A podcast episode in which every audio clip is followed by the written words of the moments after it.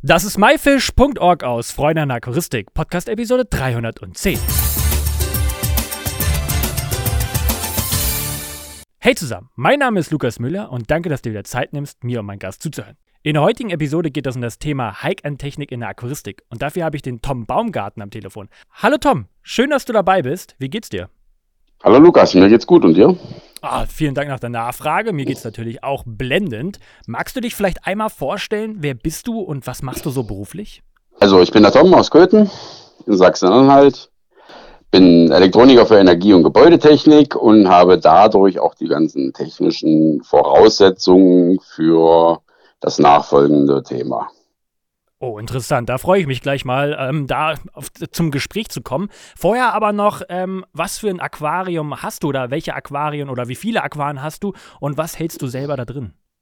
Also aktuell habe ich ein 525 Liter Süßwasseraquarium im, im Südamerika-Stil, also mehr so Biotop-Aquarium.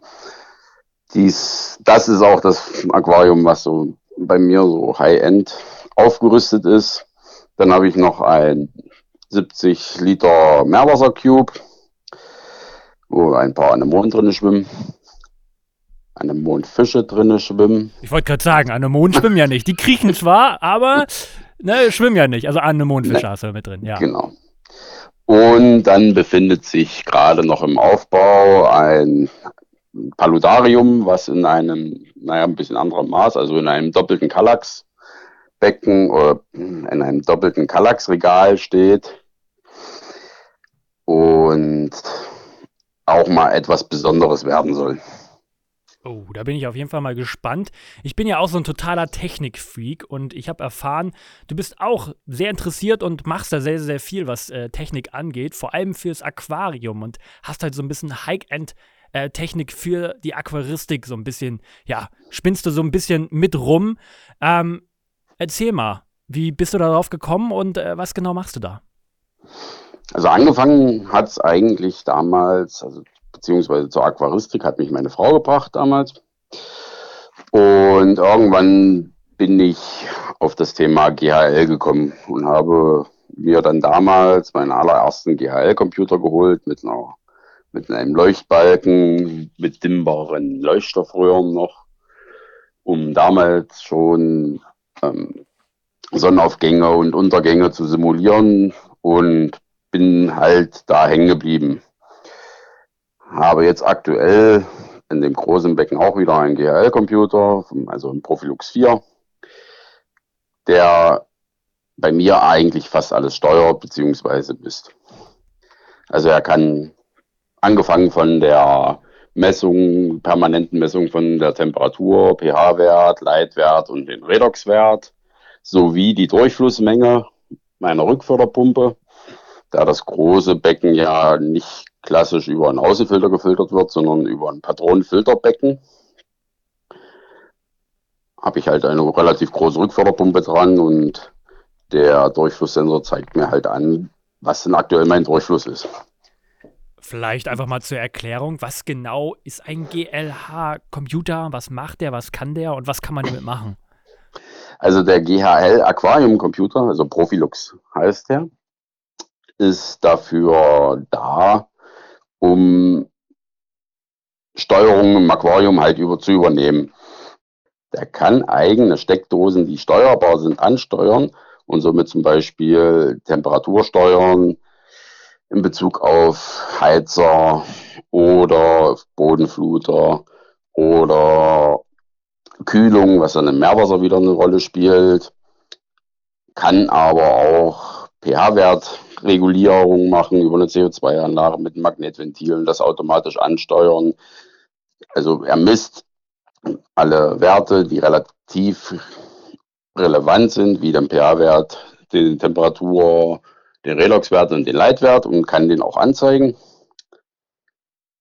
Und daraufhin kann man dann halt verschiedenste Sachen programmieren, um halt das Aquarium so einfach wie möglich zu steuern und zu laufen und zu überwachen. Das ist, klingt sehr, sehr interessant. Wie kann man sich das vorstellen, dieser Computer? Hat er eine eigene Oberfläche, die eine Software beinhaltet oder ist da wirklich sehr viel, ja, sag ich mal, Wissen für die Programmierung ähm, notwendig? Nee, also GHL hat, hat mehrere Optionen geschaffen, um das Gerät zu programmieren. Einmal kannst du es am Gerät direkt programmieren, was sehr aufwendig ist, also eher Flachfeld.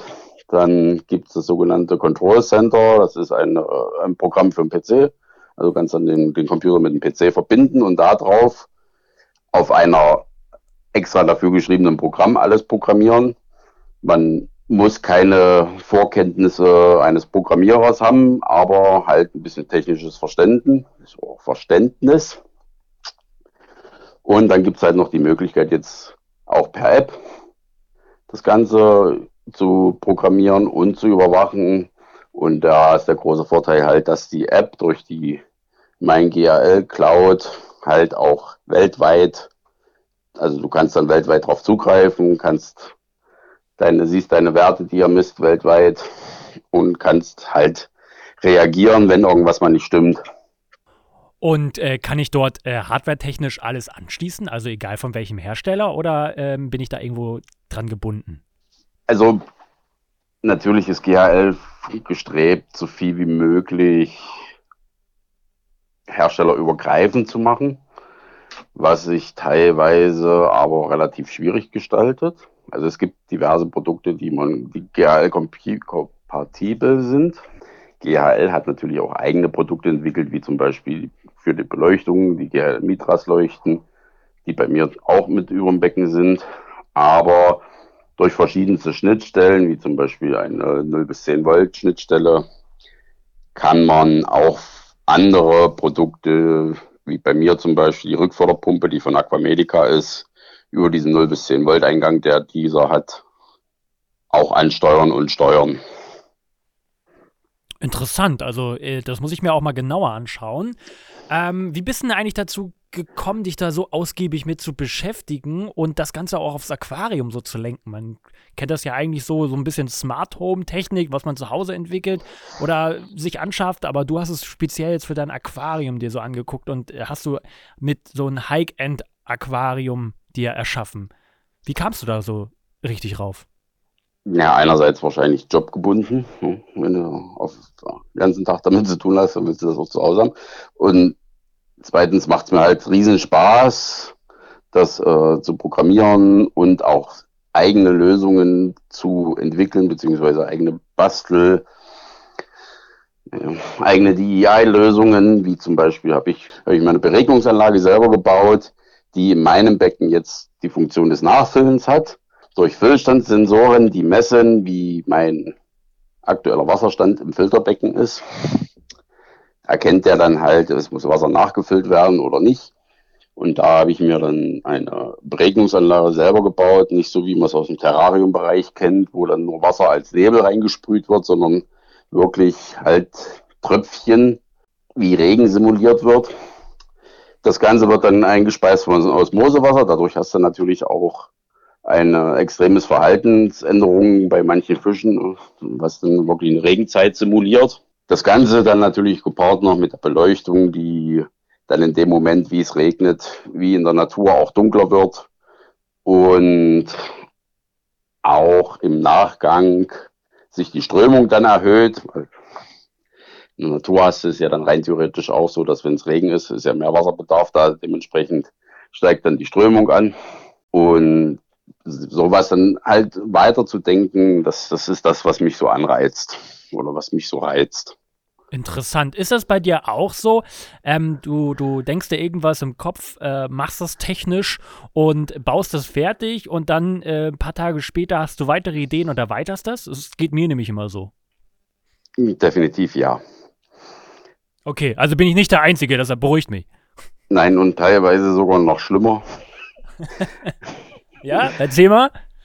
Also aktuell baue ich gerade für einen sehr guten Kumpel, da wollen wir in seinem Büro ein Aquarium aufbauen. Da baue ich jetzt gerade das Filterbecken selber aus den Erfahrungen, die ich gesammelt habe, um da eine optimale Filterung und eine Ex, also eine schöne lange Standzeit hinzukriegen. Ja, das sind dann solche, solche Zwischendurchprojekte. Oder was der GHL ja an sich schon kann. Er kann einen schönen Sonnenaufgang und Untergang simulieren mit langsam rot werdenden oder orange werdenden LEDs, die dann halt das Sonnenlicht imitieren, was für einen schon reichen würde, für mich nicht. Ich habe mich dann hingesetzt und habe mir noch selber eine Lampe gebaut, die dann auch noch den Sonnenverlauf äh, simuliert. Sprich, bei mir geht dann früh links langsam das Licht an in einem Rotton und zieht dann so quer durchs Becken über eine bestimmte Zeit, bis es dann rechts angekommen ist. Ja. Kannst du das denn auch, wenn du beruflich wahrscheinlich unterwegs bist, überhaupt äh, richtig genießen, diese Sonnenaufgänge, oder ist es eher so wirklich so ein Wochenendding? Das ist ein Wochenendding. Rein theoretisch, da bin ich jetzt gerade noch dabei, äh, könntest du in dieser App auch äh, Webcams einpflegen, die du dann von unterwegs angucken kannst. Wäre möglich, aber es ist wirklich bloß. Live ist schöner. Richtig, live ist schöner und es ist für am Wochenende zum Abschalten und genießen. Was für Vorteil bietet denn so eine Technik für dich selber? Vorteil, erstens die, die Überwachung halt der, der für mich relevanten Wasserwerte, also solche Wasserwerte wie, also Werte wie Nitrit und Nitrat und sowas permanent zu messen, ist immer noch relativ schwierig. Gibt es auch Möglichkeiten, aber die sind recht kostspielig. Aber halt schon allein, man kann ja sehr viel aus dem Leitwert ableiten, man kann auch sehr viel aus dem Redoxwert ableiten oder aus dem pH-Wert. Und das wird bei mir halt permanent aufgezeichnet. Daraus kannst du halt relativ viel schon Rückschlüsse ziehen, ob irgendwas nicht stimmt mit der Filterung oder. Also man kann früh genug eingreifen, äh, weil, weil sich die Werte natürlich dann irgendwo verändern und man das nachvollziehen kann, richtig? Genau. Es sind halt, bis jetzt bin ich noch nicht an den Punkt gekommen, wo ich was sagen kann, dass das GHL oder der GHL was nicht kann, was ich gerne möchte. Okay, also die, die Möglichkeiten sind komplett offen, äh, man kann sich da eigentlich frei entfalten. Genau, man muss bloß genug Vorstellungsvermögen haben und man muss halt auch ein bisschen das technische Verständnis haben, weil manche Lösungen gehen halt nur über drei Hintertüren. Also da kommt man dann nicht so schnell drauf, aber den Großteil ist schon relativ benutzerfreundlich umgesetzt und auch machbar. Okay, es sind ja nicht alle so, sag ich mal, technikaffin und einige, ja, denen liegt das nicht so. Ähm, gibt es die Möglichkeit auch, dass du am Ende zum Beispiel jetzt ein Zuhörer, der sich dafür interessiert, aber gar nicht so in die Richtung denkt wie wir, ähm, ja, dass er dich beauftragen kann, dir, dass du dem hilfst? Natürlich, wenn jemand sich da wirklich für interessiert und Hilfe braucht, dann bin ich dafür offen und helfe ihm gerne. Tom, das ist auf jeden Fall mega interessant. Hast du vielleicht noch irgendwas, was du unseren Zuhörern gerne auf den Weg geben möchtest? Ja, auch wie Matthias schon in, in der Folge 306 sagte, ist auch für mich aus meiner Sicht halt ein, ein bisschen ein Wandel in der Aquaristik. Wir tun die Tiere nicht mehr halten, wir tun sie mittlerweile pflegen und möchten es halt den Tieren noch so, so nah wie möglich an, ihrer, an ihren eigenen Lebensraum anpassen. Und das ist halt mit, mit ein bisschen technischen und natürlich auch finanziellen Aufwand relativ einfach möglich. Ich bereue es nicht, dass ich mich für GHL entschieden habe, für die Produkte von, von GHL und kann es rein theoretisch nur jeden, der wirklich Spaß an sowas hat, und gerne rumbastelt und rumfummelt, empfehlen. Du teilst auch deine ja, selbstgebauten Sachen auf Instagram, ne? Richtig. Wie heißt du da? Also ich bin Aquatechnik Tom und ihr könnt mir da gerne auch folgen. Also es ist wirklich ein relativ, also mein Kanal ist wirklich relativ technikgebunden. Da sind, kommt nicht jeden Tag irgendwo ein Beitrag, sondern immer nur dann, wenn ich was dafür bastle. Du kannst natürlich auch den Hashtag äh, Tom der Bastler folgen. Dann siehst du auch solche Sachen. Ja, sehr interessant. Werden wir auf jeden Fall hier verlinken. Tom, vielen, vielen Dank für den Einblick in diese ja, Hike-End-Technik. Also, Micha, meine Begeisterung hast du dafür gepackt. Ich werde mir das auf jeden Fall genauer anschauen und äh, wünsche dir damit auch ganz, ganz viel Erfolg. Danke. Und falls du Fragen hast, kannst du dich natürlich auch gerne melden. Das mache ich na selbstverständlich.